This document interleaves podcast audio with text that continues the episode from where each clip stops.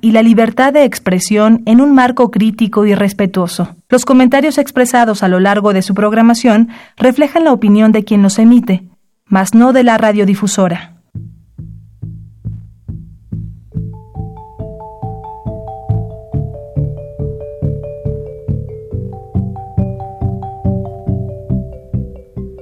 Radio Universidad Nacional y la Facultad de Economía presentan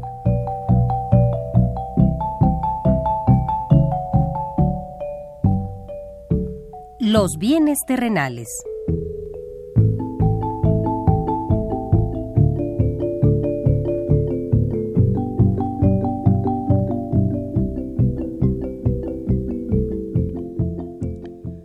Bienvenidos a este espacio radiofónico de la Facultad de Economía de la UNAM.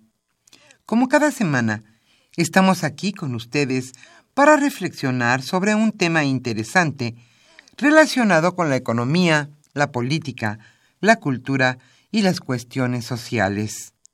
En nuestra mesa de análisis participan destacados especialistas, quienes nos acompañan hoy en este estudio. Y como siempre, le invitamos a participar en este programa a través de sus llamadas telefónicas. Para nosotros es un gusto saber que usted desde su casa, desde su oficina o en el lugar donde se encuentre, se interesa en el tema que tratamos. Nuestro número 5536 8989. Repito con mucho gusto. 5536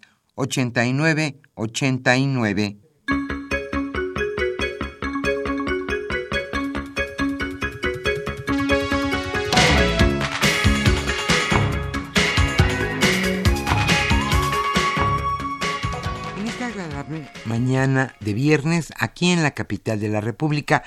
Estamos nuevamente con ustedes en este su programa Los bienes terrenales. Hoy en nuestra mesa de análisis hablaremos sobre el presente y el futuro de México en cuestiones económicas y sociales.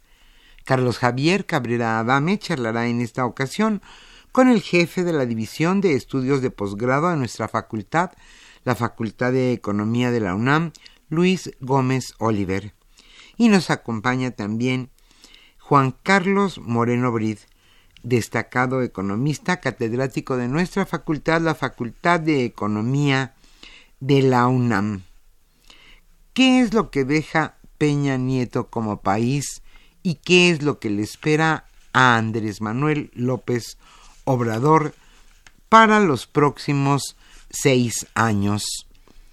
Los indicadores financieros del mercado nacional han tenido una amplia volatilidad durante el periodo de transición antes de la toma de protesta del presidente electo Andrés Manuel López Obrador. Al cierre de la semana previa al cambio de gobierno, el riesgo país se ubica en sus niveles más altos. Del 29 de junio al 28 de noviembre, el peso ha perdido 40 centavos. El principal índice de la Bolsa Mexicana de Valores se contrajo 14% desde que se conociera el triunfo de Andrés Manuel López Obrador. Y también los títulos emitidos para financiar el nuevo Aeropuerto Internacional de México se han precipitado hasta un 9%, esto después de su cancelación. Como siempre le invitamos a participar en este programa y hoy escucharemos música mexicana.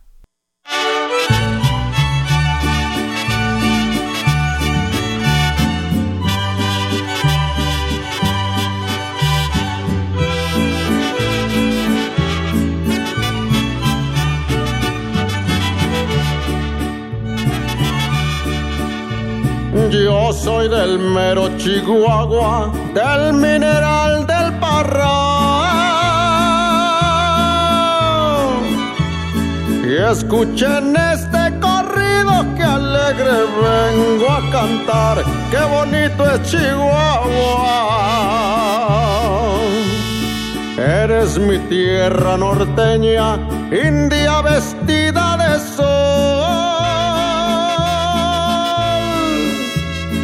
va como león herido, dulce como una canción. Qué bonito es Chihuahua.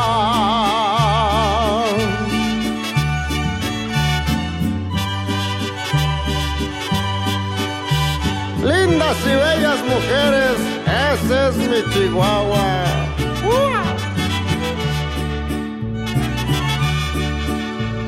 Lindas las noches de luna, alegradas con sotol. Que por allá por la junta me paseaba con mi amor. Qué bonito es Chihuahua las fiestas de Santa Rita del noble y viejo real, que tienen y tradicional. Qué bonito es Chihuahua.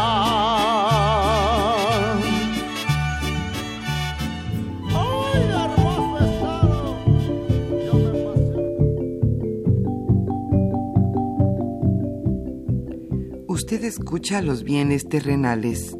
Nos interesa conocer su opinión. Le invitamos a comunicarse a este programa al teléfono 5536 89 89.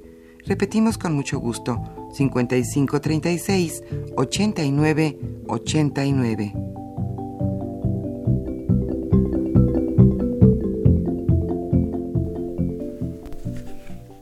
Muy buenas tardes, estimados redescuchos de los bienes terrenales. Bienvenidos a una emisión más de este programa que con mucho gusto lleva a ustedes la Facultad de Economía y Radio Universidad Nacional Autónoma de México. Eh, hoy es un día eh, con muchos significados. Eh, es un día, por decirlo de esa manera, especial. el día de hoy concluye la administración del presidente Enrique Peña Nieto. Mañana, como todos sabemos, como es obvio y ampliamente difundido, toma posesión el, hasta hoy todavía presidente electo eh, López Obrador.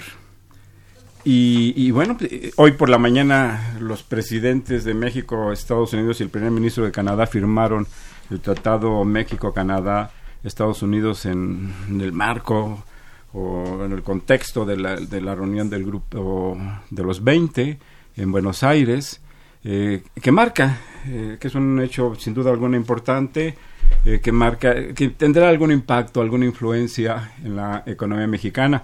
Por supuesto, todavía falta que sea ratificado por los respectivos congresos y cámaras, pero es un eh, paso es un hecho significativo y algo que se estuvo negociando desde agosto del año 2017.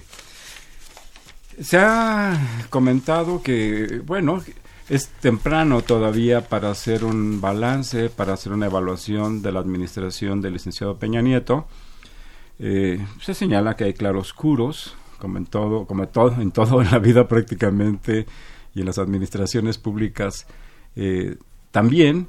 Eh, sin embargo, se, dada la, disponibilidad de información que existe en la época actual, que generan organismos eh, nacionales, el Banco de México, INEGI, la propia Secretaría de Hacienda, organismos multilaterales, también el Fondo Monetario, el Fondo Monetario este, el Banco Mundial y distintos organismos, pues es posible eh, aventurar algunas opiniones sobre, sobre lo que sobre el resultado de esta evaluación o es posible adelantar algunos criterios, algunas valoraciones sobre esta administración que concluye el día de hoy.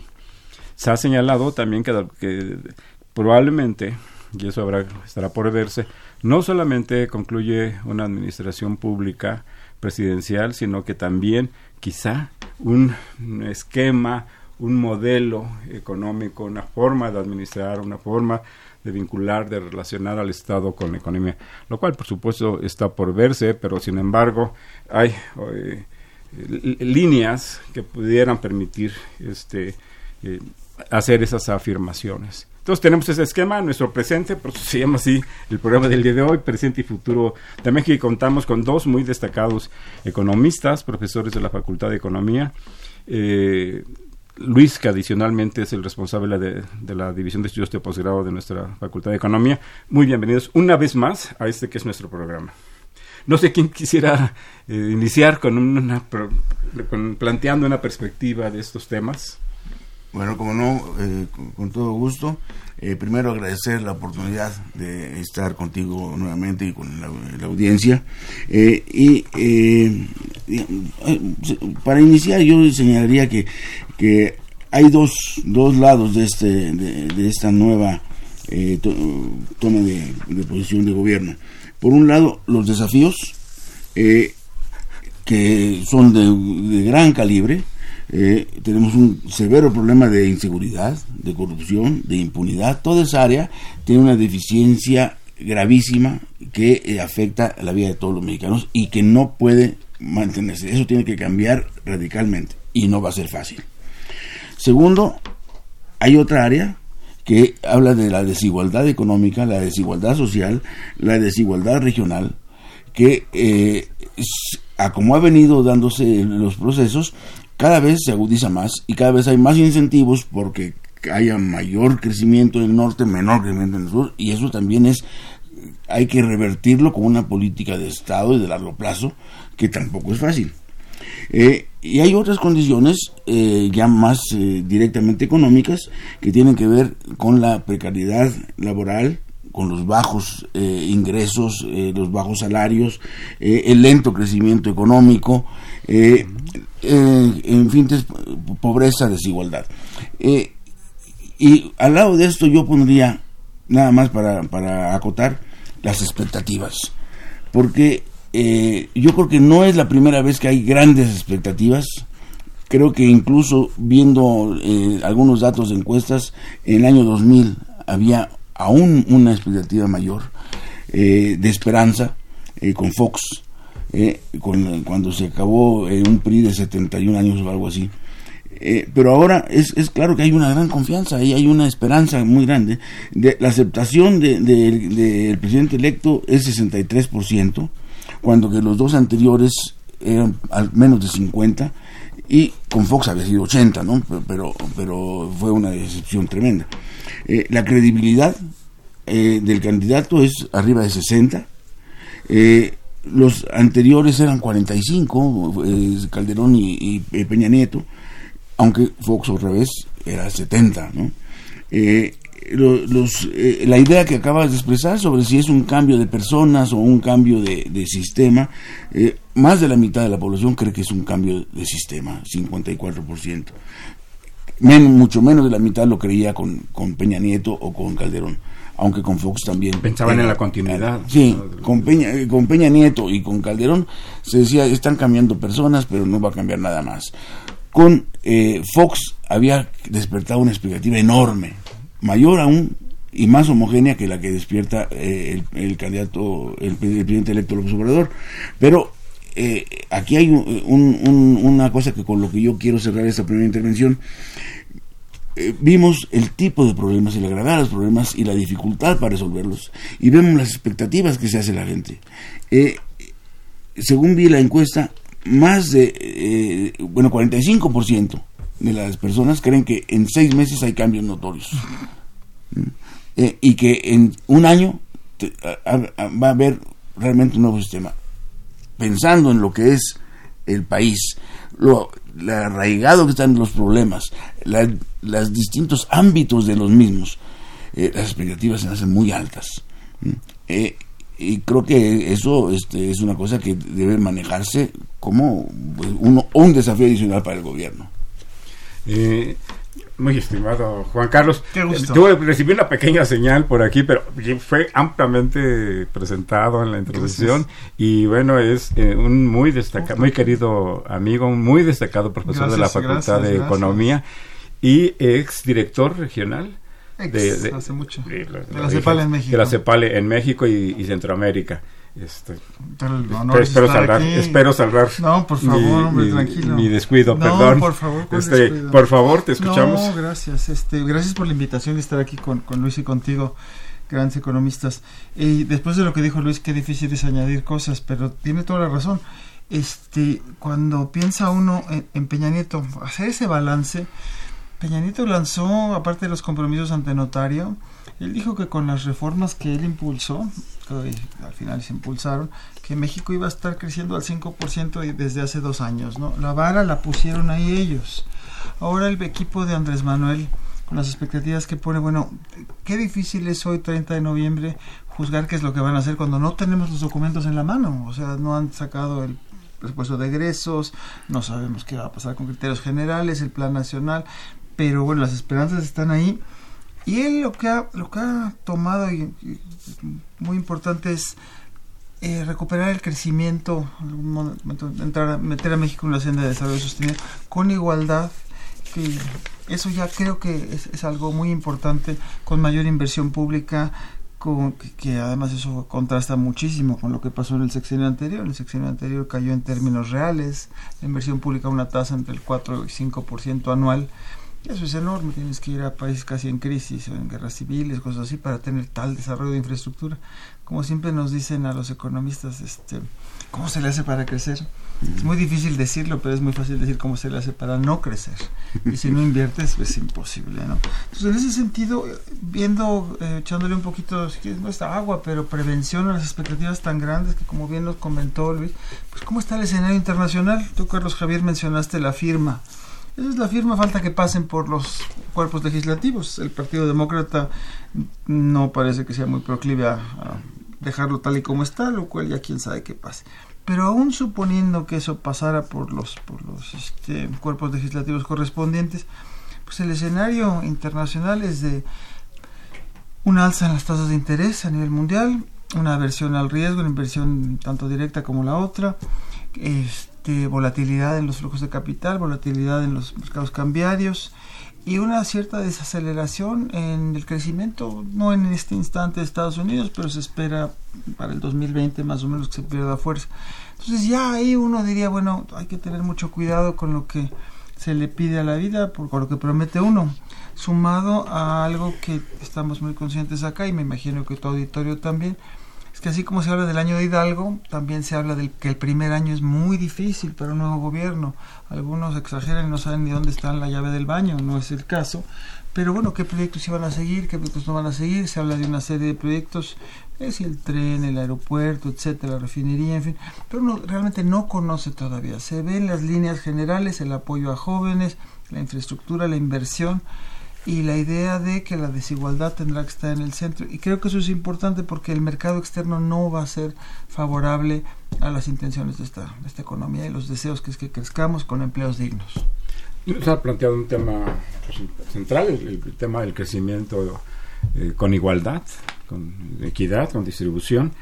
Eh, ¿Qué otras cuestiones habría que revisar, habría que, eh, que corregir? Que se han presentado no solamente en los seis años eh, recientes, sino desde hace 30 o, desde 1986 eh, para acá, Luis. Sí, eh, bueno, yo coincido totalmente con Juan Carlos en, lo que él plantea y el hecho de poner a la desigualdad en el eje de la línea de crecimiento que debe darse.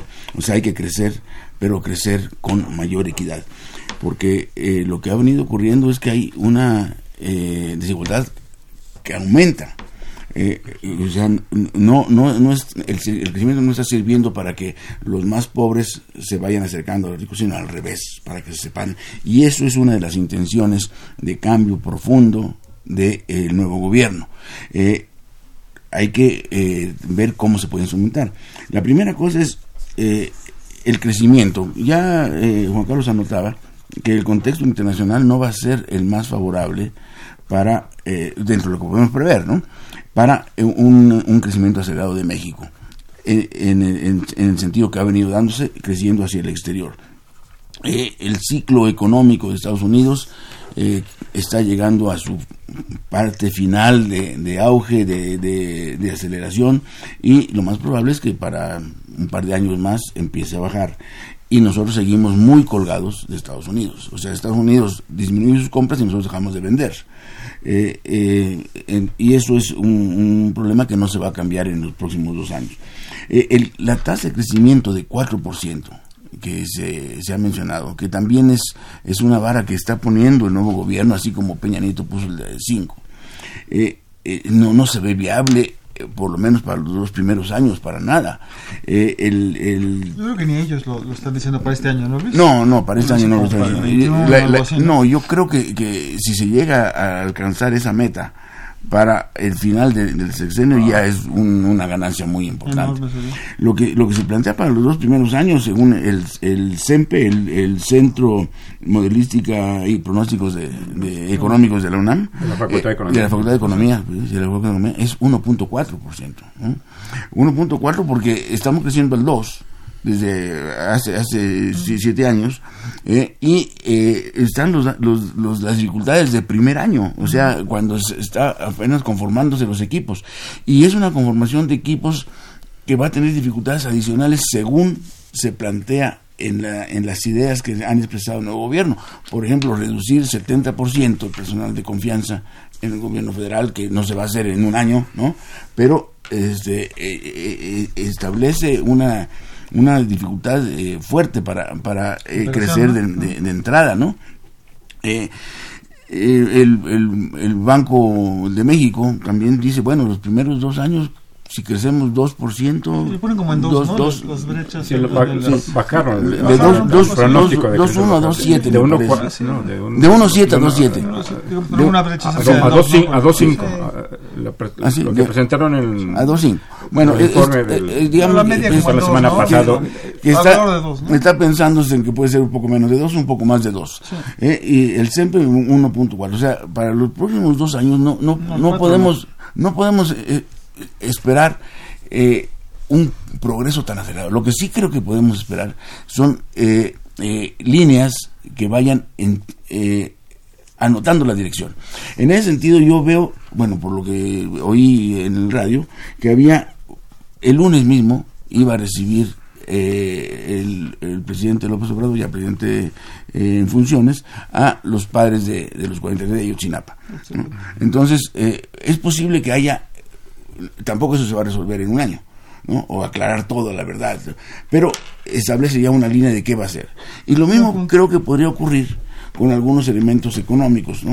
Eh, eh, el compromiso del salario mínimo, ese sí, ¿no? Eh, de, de 88 a 101. A 102, ¿no? 102, ¿no? Eso es un incremento de 14.3. Y eso es importante porque eh, la verdad es que es, aunque no todo el mundo, digamos, hay mucha gente que gana arriba del salario mínimo, pero tenemos que hay 80% de los trabajadores en México ganan menos de tres salarios mínimos, o sea, menos de 8 mil pesos al mes, 80%. Solamente el 5% de los, de, los, de los empleados, de los asalariados, gana arriba de 13.250 pesos. Entonces, entonces eh, Seis salarios. 5%. O sea, eh, eh, quiere decir que tenemos un, un gran número de gente que vive con un ingreso muy bajo teniendo, teniendo empleo. Ahora, eh, asalariado, etcétera. Si me permites complementar, claro, con todo gusto. porque tú estás hablando de los niveles de hoy en día. Cuando uno ve las tendencias es todavía más preocupante, ¿no? Porque hace mucho era mucha más gente que ganaba más de cinco salarios mínimos y muy poca que ganaba menos de dos y ahora eso se revirtió, tenemos unas cantidades, o sea, las tendencias me refiero, ¿no? y de hecho son millones de personas que ganan cuando mucho dos o tres y muy poquitos, 1.8, 1.9, los que ganan más de 5. Es el tema, que ha crecido el empleo, pero un empleo mal pagado. Con, la otra cosa es que eh, en el último año el la capacidad de compra del ingreso laboral ha bajado 6%, no ha subido. Los indicadores de pobreza laboral son brutales. Ah, ah, o sea, eh, tener un empleo ya no ya no, no asegura que uno que uno está con capacidad de, de subsistir, digamos, dignamente, como lo señala la Constitución. Exactamente. Un salario remunerador. Y pensiones y protección social. Luego estos muchachos que no lo ven a uno raro por ser godín, pero pues este, yo los quiero ver qué van a hacer con las pensiones que si no cambia la manera de bueno, el Estado con la protección social y más que van a hacer estos muchachos. Es que ese es un drama muy fuerte porque entre los recursos que van a absorber el pago de pensiones, que se va a ubicar por encima de 900 mil millones de pesos, más el costo financiero de la deuda, pues ahí se van a ir recursos como por un billón seiscientos mil pesos más o menos, es un tercio del presupuesto. Poco espacio fiscal ¿Qué va a pasar? ¿Con qué se van a conseguir las metas que, que se están planteando? El, tema que, tocaba Luis es la desigualdad, en, el amplio sentido, ¿no? Tocó Luis la...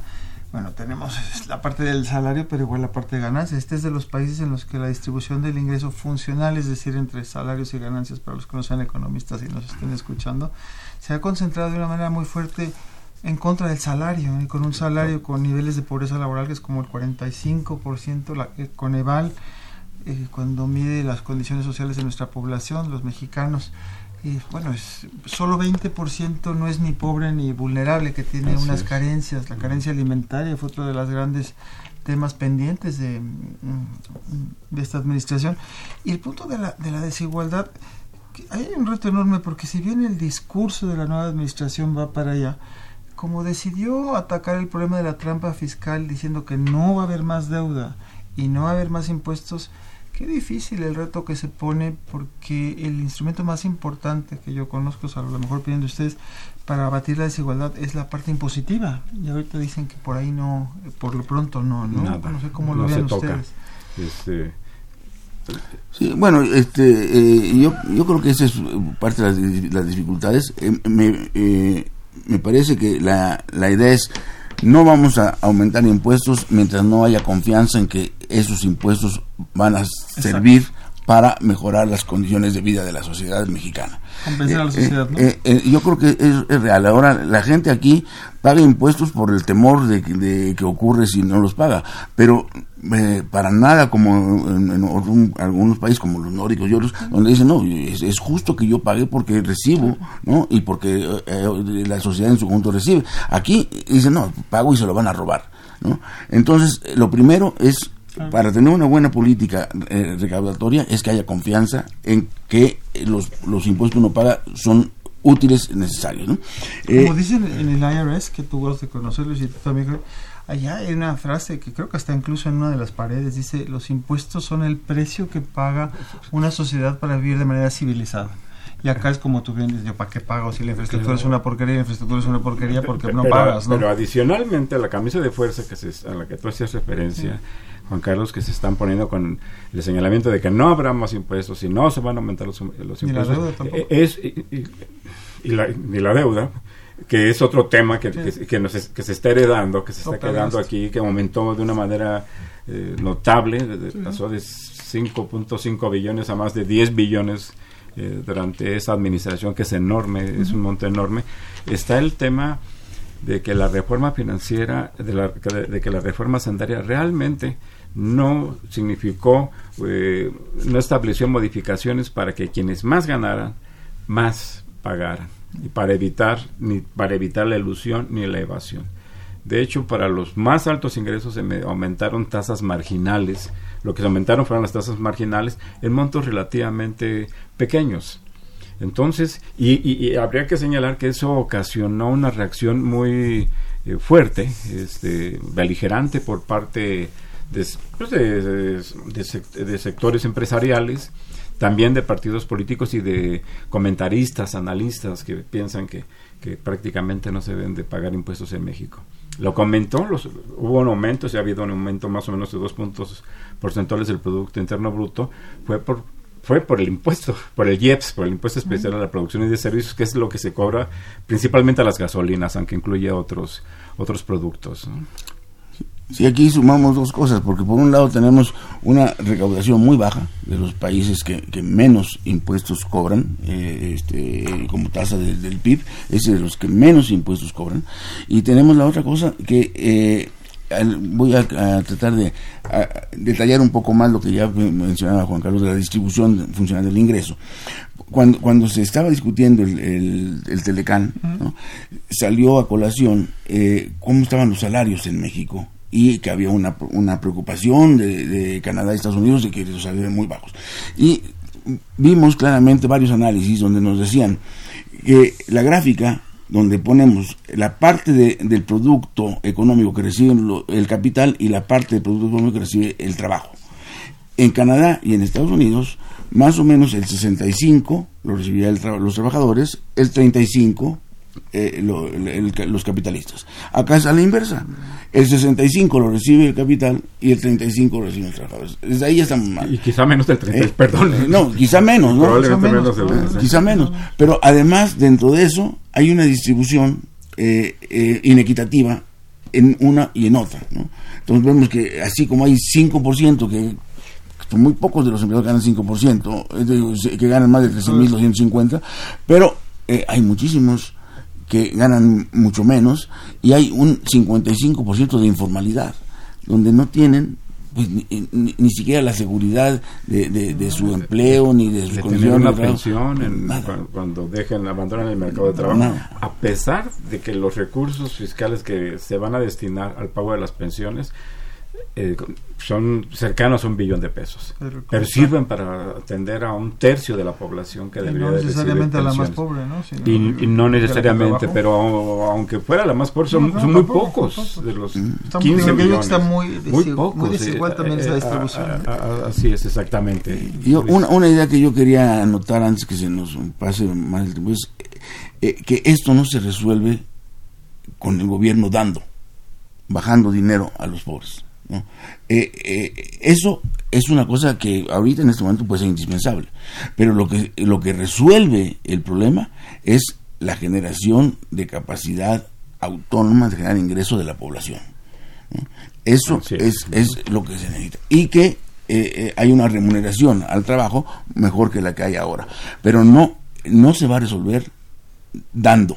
O sea, eh, así con, con dádivas a, a una persona, a otra persona, a otra persona, nunca acabamos. Yo coincido con, con Luis eh, creo que el término es como el fin de la focalización de la política social, ¿no? O sea, lo que vimos después de un programa que ha sido evaluado muy, muy bien en términos de suficiencia, etcétera, prospera, oportunidades o como le llamamos, al final los indicadores de pobreza en este país son impresentables, o sea, una, la pobreza extrema sí bajó, pero la otra no bajó, la- el- lo que hablábamos del hambre tampoco, entonces en eso yo creo que si bien tiene toda la razón Luis, de que lo que necesitas es bueno, generar empleo en última instancia, pero la protección social, esa nos urge que sea una protección social universal, porque si esperamos aquí a que Eh, nuestra es que- población esté tan vulnerable Es que los retos son enormes, son inmensos. ¿no? Pero por lo menos se reconocen y creo que Eh, se, Exacto, se eso es, una eso- eso dirección es lo correcta, importante, yo creo. Sí. plantear las cosas y tomar la decisión de que hay que buscar otras rutas, que hay que tomar Mm. otros caminos para modificar esta eh, esta caída libre en la Me que gusta en la mucho en lo que dijo Luis ahorita, la liga entre corrupción y eficiencia, si quieres, fiscal. Claro. Porque la corrupción va más, bueno, la corrupción es la impunidad, digo, la corrupción puede ser una costumbre, o citando al clásico, pero la impunidad es una falla social enorme, ¿no? Una falla, una falla legal. Y en ese sentido yo creo que si la- una prueba de fuego para la siguiente administración no es si meten a alguna exsecretaria o exsecretario, lo que tú quieras, a, la, a la cárcel, sino qué va a ocurrir con el primer caso de corrupción dentro del gobierno, algún día se dará, ¿Cómo va a ser la reacción? Porque yo creo que ahí va a marcar si sí se va a generar un Estado de Derecho o no. Si lo logramos, eso va a ser muy bueno para poder hacer una reforma fiscal a fondo, aparte de lo que mencionaba Luis, de que le quiere mostrar sentido, romper esa trampa fiscal. Mire, con la misma cantidad de dinero se pueden hacer muchas más cosas, evitando duplicaciones, evitando robos, haciendo las cosas mejor. ¿no? Este, es que los datos que hay sobre corrupción son abrumadores. Es que por donde levante uno, eh, huele mal. eh, Impunidad espanta. además, ¿no, Carlos Eh, Javier? Porque es- claro. eh, ahí están y no pasa Este, nada, ¿no? El, el índice de percepción de la corrupción. México se ubica en el lugar 135 de 180 países. Es Es, al- percepción. algo, es algo ¿Quién verdaderamente... es el que dijo yo robé pero robé poquito? Tú- ¿Perdón? El que el funcionario que decía, exacto, robé pero robé poquito, ¿no? Sí, sí, robé, pero Sí, robé poquito. robé, pero Este, poquito. no, es verdaderamente es una situación que se tiene que corregir. No, no es posible, porque ¿quiénes incurren además en la corrupción? Pues la gente que ya tiene, un- que está fundamentalmente en el poder. Puede ser que alguien se dice, para que haya corrupción se requiere de dos, pero pues a veces se requiere uno o una pandilla que saque el- Pero una es la mano que da y otra la mano que recibe. Eh, o sea, pero, pero es en la, dos, pero es en la calle, ¿no? O, a nivel de o empresas. cuando alguien quiere un, un, un contrato. Pues cuando alguien quiere Pero cuando desvían, empresotes pero también, cuando Carlos desvían Javier. recursos, ¿A quién? Eh, no, Sí, bueno, eh, cuando trasladan bueno, recursos de, de- de- para un programa a, A la- a una la bolsa. institución y lo pasan a otra o lo mandan al, al primo, a la- en fin. Vamos a hacer una pausa y regresamos a los bienes terrenales. Muy bien, como.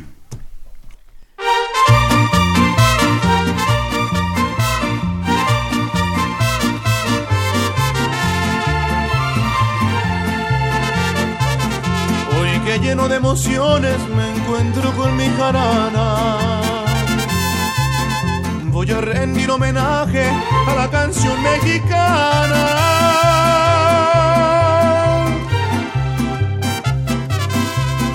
Voy a rendir homenaje a la canción más galana, la canción más primorosa que es la canción mexicana. Hacer pesos de a montones no hay como el americano. A conquistar corazones no hay mejor que un mexicano.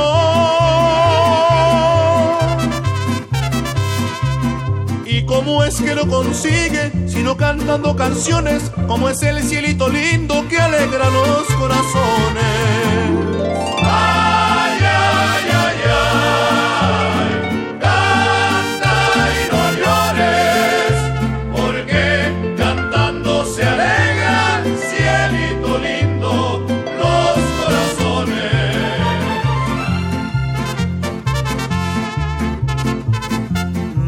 Cosa más linda que las mañanitas mías. Cantarle a mi rancherita mañanitas tapatías.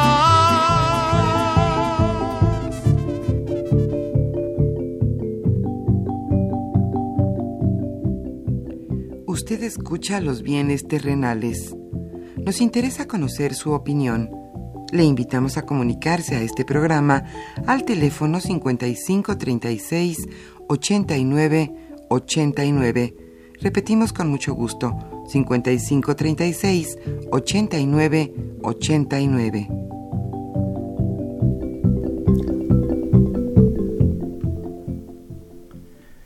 Eh, nos encontramos en esta mesa de análisis Juan Carlos Moreno Brit y Luis Gómez Oliver y su servidor Carlos Javier Cabrera Adame para comentar la situación por la que está atravesando nuestro país, que en este momento contiene tantos elementos, es tan rica, es tan compleja, hay tantos, eh, con tan- tantas líneas sobre las que se puede platicar, abordar, analizar y bueno, estamos haciendo un esfuerzo para presentarle a ustedes, nuestros radioescuchas, eh, pues una visión eh, sobre lo que ha pasado en el país y lo que podríamos esperar si no tienen inconveniente podríamos comentar esa parte que cómo vemos este el futuro reciente no porque en mediano y largo plazo no lo vamos a ver El pero, próximo, los, pero los próximos. Inmediato.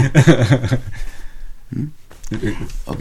Eh, bueno, yo creo que, que, eh, hay una, una posibilidad de avanzar en algunas líneas.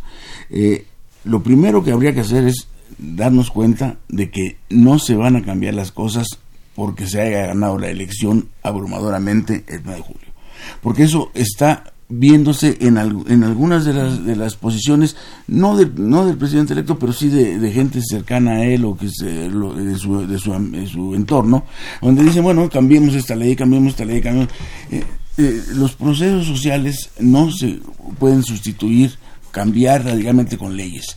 En México existe una ley laboral donde dice que si un eh, empresario agrícola contrata a un jornalero, debe asegurarle que tenga alojamiento y que sus hijos tengan escuela y que tengan seguridad. Bien. Eh, eh, la, la ley ahí está. Eh, pero cómo viven los jornaleros. ¿no? Entonces, hay que entender que es un proceso y que no es voluntar, vol- por voluntarismo. ¿no? Eso es la primera cosa. Lo- la otra es, sí es posible involucrar a la sociedad, es indispensable. Si se pudiera hacer, yo creo con, en, en términos distintos, creo que por ahí iría lo de una cosa que a veces no se, no se respalda, que es la constitución moral. ¿no? Eh, eh, eh, que Eso está muy eh, yo, está yo muy creo que es, es, es muy y- El árbol que da y- moras, decían, y, ¿no? y es, y es controvertido, pero yo creo que de lo que se trata es de ver si es posible tener eh, un comportamiento distinto, porque porque eso me parece importante, porque hay que involucrar a la sociedad. Y la manera como, se está involucrando no es la mejor. Eh, con las consultas que se han hecho, no, no, no, es como debe funcionar, no se está involucrando la sociedad, se está, eh, se está llamando a un respaldo de los de los que de los que ya tienen eh, el, ya dan su apoyo al nuevo gobierno.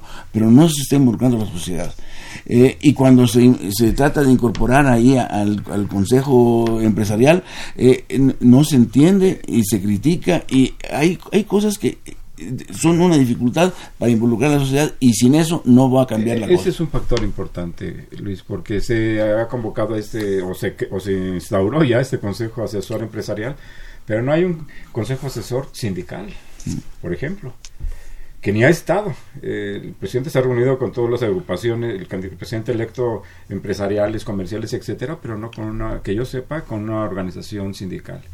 Eh, el sector académico tampoco está, debería de ser parte de un consejo asesor o consultor sobre temas, de los temas que competen a las diversas disciplinas que se trabajan en la, en la universidad. Entonces, esa es una cuestión muy importante. Y se ha centrado el tema aquí solamente sobre el, la cuestión del sector empresarial. Yo, Eh, yo- eh, yo este, lo que Juan agregaría es que, como bien dice Luis, no puedes esperar que, que algo que se ha destruido en 30 años, por decir algo así. Eh, La crisis de la deuda de 1982, de aquí de allá para acá. No fue solo la crisis, sino las políticas que se instrumentaron al respecto. Entonces, construir todo lo destruido en una mañana tampoco se puede. Pero creo que como dice una amiga nuestra, este largo y el corto plazo son muy distintos, pero empiezan el mismo día, hoy, Mm. van a empezar mañana. En ese sentido yo creo que hay cosas, y vamos si quieren a lo sindical, yo creo que hay muchas cosas que el gobierno, los primeros pasos que empiece a dar, las primeras señales que empiece a mandar, van a ser muy importantes. El anuncio que se haga, para empezar, como mencionaba muy bien Luis, el salario mínimo se ha ganado una batalla para colocarlo en una ruta de recuperación al menos a niveles dignos o constitucionales. Eso ya es un punto importante. El que se haga a través de la CONASAMI, que la CONASAMI, yo la critiqué muchísimo, La Comisión Nacional de Salarios Mínimos. Claro, la Comisión Nacional de Salarios Mínimos, porque como dijo su hasta estos momentos jefe Basilio, él obedecía a Hacienda y en Hacienda la línea era este, con, usar el salario mínimo para contener la inflación, no necesariamente para lo otro, que es tener un trabajo digno. Entonces, en eso, si se manda ese mensaje, ya es algo muy importante, concertado, una. Dos, la nueva reforma laboral, la firma del convenio 098 con la OIT, el que el Estado vuelva a retomar su responsabilidad eh, responsabilidad responsable, lo quiero poner, parece pleonasmo, pero no, en la distribución funcional del ingreso, eso es muy importante. Entonces, eso va a ir mandando una señal. La distribución regional del ingreso igual, va a haber me- medidas, el, interés en el sur, en fin, no, voy a ponerme a analizar el tren o no el tren, pero que hay una vocación más de ver eh, cómo estamos en las, nuestras desigualdades regionales y una más la, de género, ¿no? Entonces, en la medida en que las eh, declaraciones, las medidas que vayan tomando, estén respetando la igualdad de género, respetándola mucho más, haciéndola más, más, más consciente, todas esas señales van a ir hablando de un México México mejor, México se coloque en una ruta que obviamente en el 2019 no creceremos mucho más del 2%, 2 y cachito o menos de 2, por ahí anda la cosa, ¿no? Tener in- interés en la inversión pública, espero que se fortalezca la banca de desarrollo, aunque no estoy muy seguro que la mejor manera sea de fusionando a los dos bancos, esas señales yo creo que van a pintar, querido Carlos Javier y Luis, hacia un México que salga de esta trampa del estancamiento. No va a ser fácil. Ojalá se cumpla lo que mencionaba muy bien Luis, de que el gobierno sí muestre que se puede hacer más con lo mismo, para después entrar a la reforma fiscal que ineludiblemente va a tener que hacer este gobierno. Como bien mencionaba Luis, y creo que tú también, Carlos Javier, las tasas, eh, la contribución, la carga tributaria en este país comparada con la OECD es miserable. Y con América Latina. Y con América Latina. Igualmente está muy Pero una abajo. cosa es la brecha técnica y otra es la brecha política. Nosotros llevamos décadas tratando de hacer una reforma fiscal profunda y nuestra clase dominante, por angas o mangas, se opone y se opone y se opone. Y la, la reforma de Videgaray fue muy importante en subir los puntos que luego fueron perdidos en parte por el petróleo, pero si le sumamos esa reforma, sumado a la cantidad de deuda que se contrató, sumado a la magia de la transferencia del este remanente de operación del Banco de México, Peña Nieto contó con varios puntos aquí para hacer política y no, no la Eh, usó eh, en eh, inversión. eh, Eso es lo dramático, el, el tema de la deuda. ¿no? Se ha dicho, no va a aumentar la deuda. La deuda está muy, de sería muy difícil incrementar eh, la deuda. Yo mencionaba hace un momento La carga eh, de la lo deuda que, sí va a lo subir, que eh, la, car- la- la- la carga, por supuesto, pero la deuda pasó de 5 Ah, sí, 15 5 puntos, billones ¿no? a die- eh, 5.5 a, a 10 billones. En puntos del Eh, y el problema es tiene que ver con el tema de la, de la corrupción y el tema de la captación tributaria. ¿Y qué pasó con ese dinero? No No hubo más en infraestructura, hubo no hubo 13 más puntos, universidades, no, no, hubo, no hubo mejoría del sistema de salud.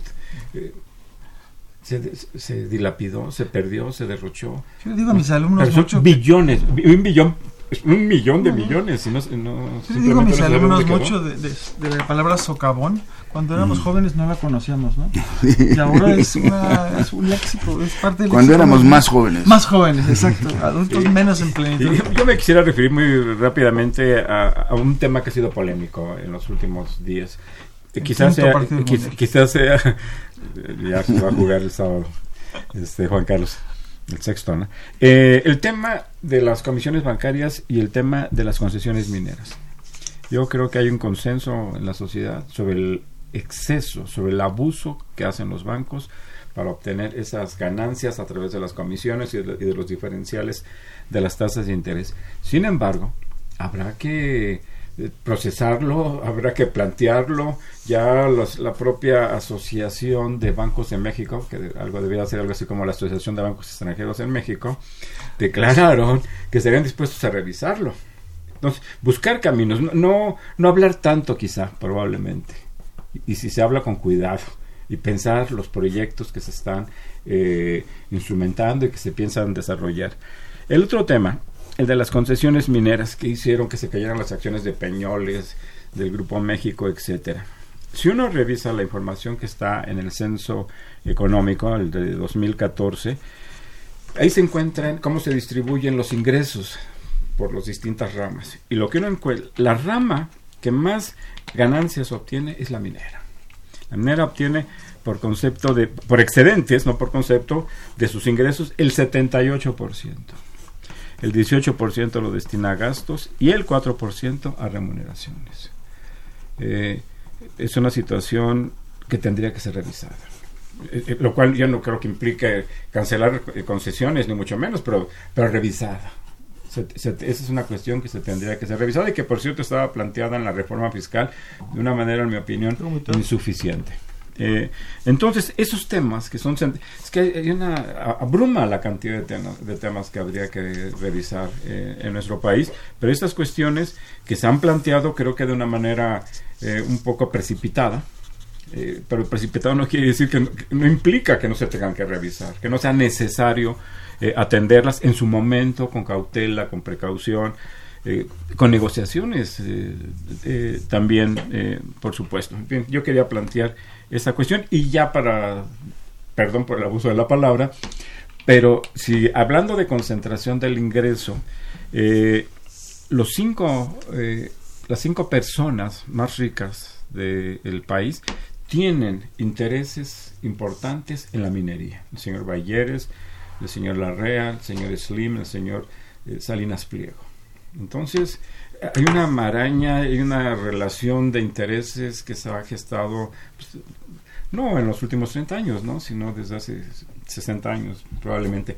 Luis, creo que quieres comentar algo, No. un poco de la palabra. No, no, este, eh, voy a hacerlo breve para que pues, Juan Carlos tenga oportunidad también. Cederle el, el micrófono. Sí, no, este, eh, la- la- eh, eh, hay muchos, hay muchos problemas de ese tipo.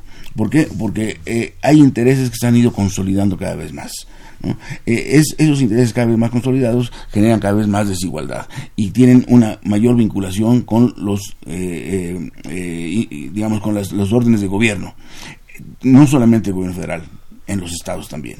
¿No? Y la- los problemas de, de corrupción en los estados tienen mucho que ver con este esta, esta vinculación empresarial eh, gobierno en cada estado eh, que realmente es, es eh, bueno hemos visto casos que han salido a la luz que son eh, absolutamente escandalosos ahora lo que yo insisto es hay que cambiar la, situación de los bancos, la situación de los mineros, la situación de las remuneraciones, la situación de, de, de lo- de, eh, la- en los estados, pero no se puede hacer con la voluntad única del gobierno.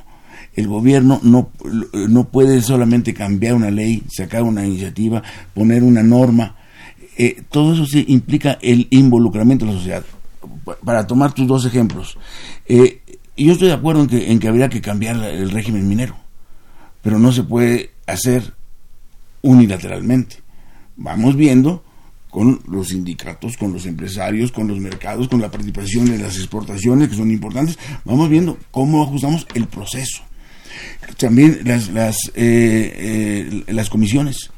Bueno, eh, las comisiones han venido bajando. Bueno, ¿por qué? Bueno, hay, hay cosas que podemos aprender de cómo, por qué es lo que ha hecho que bajen esas comisiones en, en el tiempo y todavía ajustar cuáles sí, cuáles no. Pero no lo puede hacer con una norma que eh, en el eh, genere más preocupación que solución. Porque dice oye este eh, van a van a fijar precios van a fijar condiciones no y las cosas no se resuelven con, con un decreto una ley o fijando un precio. Se resuelven con un proceso social participativo que es el que hay que conducir y el que pues cuesta mucho trabajo este, tomaría justo las palabras finales de Luis ahorita en esta intervención. Necesitamos un nuevo pacto social, un nuevo pacto expresado en un pacto fiscal, como la sociedad, los agentes que tengan poder económico, político, en fin, cómo, hacia dónde quiere ir México, hacia dónde puede ir México. Y bueno, todos tenemos que remar en esa dirección. Pero cuando los temas que tocas son temas muy importantes que como diría cuando uno come pistaches, vamos poco a poco y despacito, no uno por uno. Cuando hablas de las comisiones, si dijeras, bueno, tenemos un sistema bancario maravilloso que otorga crédito para la inversión productiva así como debe ser, este, la inversión de riesgo, bueno, pues eh, a lo mejor, ¿no? Pero justo el problema de las comisiones está en la serie de incentivos que tienen nuestra banca es muy productiva, nuestra banca genera una cantidad de utilidades para sus matrices, en particular en España, no tengo nada contra los españoles, juegan muy bien fútbol, este, pero ¿qué pasa con eso? la reforma financiera, se hizo una reforma financiera. Y dicho por los mismos autores, bueno, se lograron algunas cosas, pero la proporción que se otorga de financiamiento a la actividad empresarial es impresentable en términos del PIB. Nos coloca a niveles con los cuales no quisiéramos competir y son los que estamos compitiendo lejos de economías grandes. Entonces, y medianas. Y medianas, bueno, sí, con las, que, las que deberíamos, pero y además es un instrumento de desarrollo el crédito. O sea, en ese sentido, atacar las comisiones querría decir quitarle los incentivos al banco para que gane por ahí y que otorgue crédito porque ganan por comisiones y ganan por compra de bonos del tesoro, de bonos gubernamentales. En un esquema de cambio que hay que hacer ahí. racionalidad de, de, obtención de ganancias y utilidades, como, como, hay, como, existen en Estados Unidos, Carlos en Inglaterra. Javier, Carlos Javier es muy racional para, el, para el, porque decías hace rato tú que si los ricos tienen dinero en estas actividades, pues, Todos los grandes bueno, pues ¿por qué no? Digo, en ese sentido, pero el punto es socialmente, ¿qué queremos? que es la banca siga basándose en esas comisiones o que haga otra cosa. Es, Vamos a ceder el público ya, unos cuantos minutos, perdón, ofrezco una disculpa, pero vamos a ceder la palabra y el micrófono a nuestros radioescuchos. Daniel Gómez Lezama, gracias por llamar Álvaro Obregón. Dice, México es el, en el pasado o presente ha dependido de Estados Unidos. Y pregunta que si se considera que Estados Unidos puede permitir que crezca la economía mexicana. Josefina Cruz, un saludo muy especial a doña Josefina. Dice, el señor presidente deja un país súper endeudado le están dejando muchos problemas al nuevo presidente. Eh, Agustín Narváez González de Coajimalpa, gracias por llamar. Dice, ¿cuáles son las expectativas de cambio en el sexenio que viene? Que es más o menos lo que hemos estado tratando de comentar. ¿Qué peligros visualizan? Voy a leer otra y si pueden, más en favor de tener una reacción por el tiempo que tenemos aquí encima y que ya se nos está agotando. Xochitl Amezcua Villarreal de la Benito Juárez, gracias por llamar. Dice, de AMLO lo esperamos todo. Ojalá pueda darnos un país más justo y alejado de la corrupción. Si tienen una reacción. No, yo hablé al final. Bueno, eh, a ver, eh, eh, sobre lo que plantea el, señor Daniel Gómez, en realidad este, Estados Unidos estaría muy interesado en que en que México creciera. en, en la medida en que, que, creciera en beneficio de ellos, ¿no? Pero que creciera. México les, les, asegura competitividad a sus empresas. México les asegura mercado a sus productos. México les asegura insumos para sus empresas. O sea, eh, eh, si, si México estuviera peor como está, Estados Unidos no se beneficia. Estados Unidos se beneficia si nosotros estamos eh, mejor. Claro, un poco pensando también la orientación del crecimiento.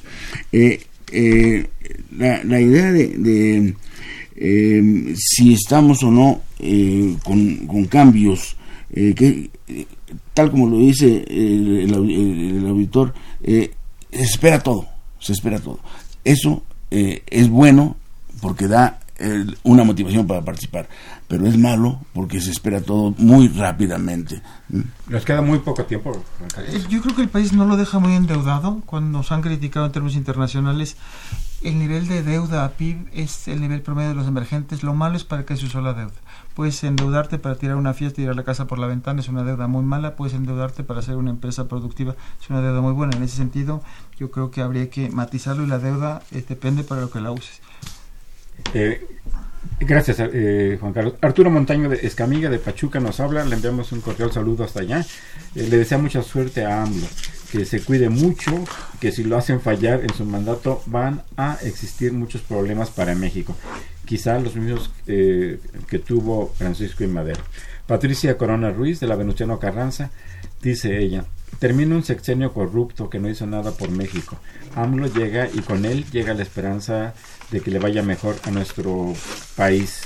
Eh, señala que le parecen muy interesantes y atinados los comentarios de nuestros invitados el día de hoy. Jorge Aguilar de Tlalpan dice, el espacio de oportunidad que se abre hoy implica desde, su, desde la perspectiva de don Jorge una reforma, perdón, desde la perspectiva de la mesa, una perspectiva, eh, una reforma o una oportunidad de concluir el ciclo, ciclo neoliberal. Voy a leer las que tengo aquí ya mm, porque ya no, tenemos tiempo. Jaime Rojas de Tlalpan. Para repartir mejor la riqueza se requiere cobrar proporcionalmente los impuestos a los ricos, eh, a los ricos, eh, a los excesivamente ricos. Eh, a, esas, a, ellos hay que cobrarles el impuesto por riqueza excesiva. Esta es su propuesta, don Jaime Rojas. Luis Roldán de Gustavo Madero. Eh, a mi modo de ver, en 100 años de gobiernos corruptos se llevan los primeros lugares Peña Nieto, Miguel Alemán, López Portillo y el de, la señora Sagún. Mario Alberto lo se devaluó el peso. Este, tenemos unos cuantos segundos. Bueno, lo neoliberal. Un minuto. Nada, bueno, lo neoliberal en cierto sentido sí termina el ciclo, si es que se entendía que el Estado es inútil y no debe hacer nada. Claro que se termina ese ciclo, se espera un Estado que sí intervenga, que, que fije la línea de desarrollo concertada, como muy bien decía Luis, no es que sea el gurú que va a decir todo, sino concertada con la clase empresarial y la clase trabajadora, eso sin duda. Y lo otro, no hay manera de crecer sin igualar, igualar creciendo, no es nada más vamos a cobrar impuestos como queramos y a quien queramos, que ver cómo le hacemos de manera tal que los que tienen repartan más y a la vez inviertan. Es todo un talento y ese es en el que estamos metidos. Hay que invertir más y hay que repartir mejor. Si no se hace eso, no va a haber crecimiento. Muchas gracias, Juan Carlos. Luis. Bueno, eh, un comentario final Muy, muy, breve, muy final. Bueno, lo, digamos, aparte de que hay aspectos puntuales muy interesantes, lo que se ve es eh, lo que hemos planteado, que existe la disposición de participar de eh, tener confianza en el gobierno y eh, esa esperanza hay que traducirla en eh, participación efectiva. ¿no? Es, si no se logra eso, el gobierno solo, de arriba para abajo, no va a cambiar las cosas. Pues se nos ha agotado el tiempo. Muchas gracias a ti, Javier, a ti. nuestros destacados invitados de hoy, el doctor Luis Gómez Oliver y el doctor Juan Carlos Moreno Brit.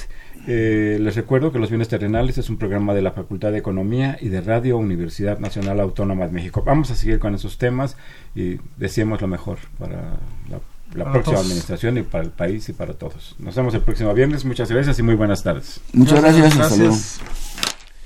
Agradecemos su atención y participación en este programa a través de sus llamadas telefónicas y la invitamos la próxima semana a la misma hora en otro programa más de los bienes terrenales.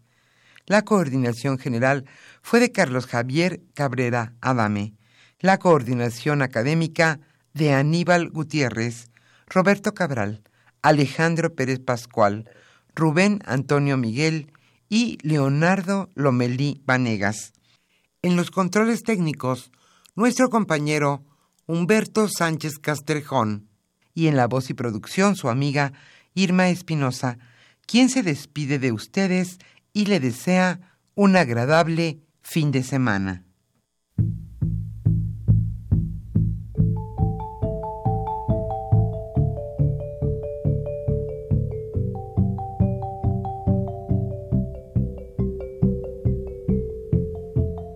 Radio Universidad Nacional y la Facultad de Economía presentaron Los bienes terrenales.